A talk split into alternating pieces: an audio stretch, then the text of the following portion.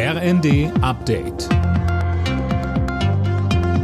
Stündlich neu. Auf den Punkt informiert. Ich bin Dirk Jostes. Guten Morgen.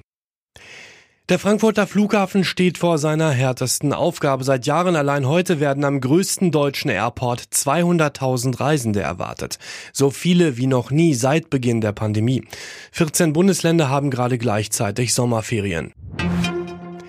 Der ukrainische Präsident Zelensky hat das Abkommen zur Ausfuhr von Getreide aus seinem Land gelobt. In einer Videoansprache kündigte er an, dass 20 Millionen Tonnen Getreide aus der Ernte des Vorjahres exportiert werden sollen. Die Ukraine und Russland hatten gestern entsprechende Vereinbarungen unterschrieben.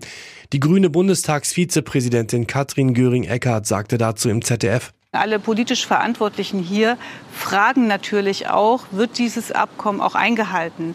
Wird Putin sein Wort halten? Erstens, dass das Getreide abtransportiert wird. Zweitens, dass nicht auch andere Dinge transportiert werden. Und diese Unsicherheit, die schwingt natürlich immer mit. Der Bund steigt mit 30 Prozent beim kriselnden Energiekonzern Uniper ein und kriegt dafür Applaus von der Gewerkschaft Verdi. Anne Brauer mit den Einzelheiten. Verdi-Vorstandsmitglied Schmitz spricht von einem guten Tag für die Energiewirtschaft, die Versorgungssicherheit und die Beschäftigten bei Uniper. Der Konzern arbeitet eng mit Russland zusammen, um zum Beispiel Stadtwerke hier mit Gas zu beliefern. Ein Unternehmen von überragender Bedeutung, meint Kanzler Scholz. Deshalb findet auch Greenpeace den Staatseinstieg grundsätzlich nicht verkehrt, gibt Berlin aber auf den Weg, jetzt als Mitgesellschafter dafür zu sorgen, dass Uniper aus klimaschädlichen Projekten aussteigt. Das erste Halbfinale der Fußball-Europameisterschaft der Frauen in England steht. Schweden trifft nach einem 1-0-Sieg gegen Belgien auf die englischen Gastgeberinnen.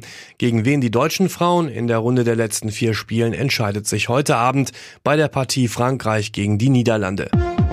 Alle Nachrichten auf rnd.de